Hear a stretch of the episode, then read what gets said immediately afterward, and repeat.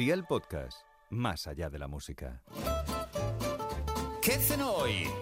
Con Masito. Hola familia, hoy vengo a recomendaros esta rica cena de la mano de Aldi, que ya sabéis que encontráis de todo para comer bien y siempre a precios bajos. Estos bocaditos de zanahoria y queso están que flipas. Ojo, os advierto que son adictivos. Así que ve por la libreta y toma nota de los ingredientes que te doy la receta. Una zanahoria rallada, queso rallado que funda bien y orégano. ¿Empezamos con la preparación? Pues venga, ¡al lío!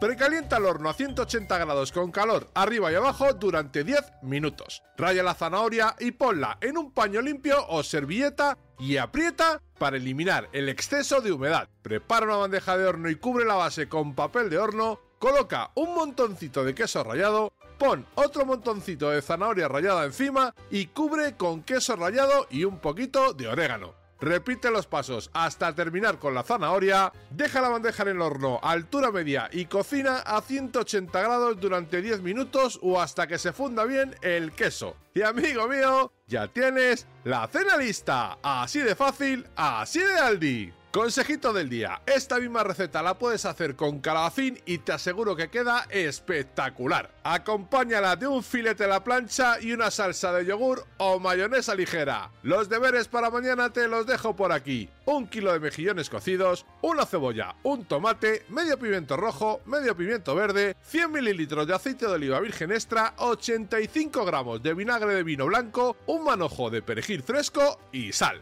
Espero y deseo que te haya gustado esta nueva receta y que te suscribas al podcast. Ya sabes que es gratuito. No olvides compartirlo con tus familiares y amigos y te espero mañana. Recuerda, paso lista.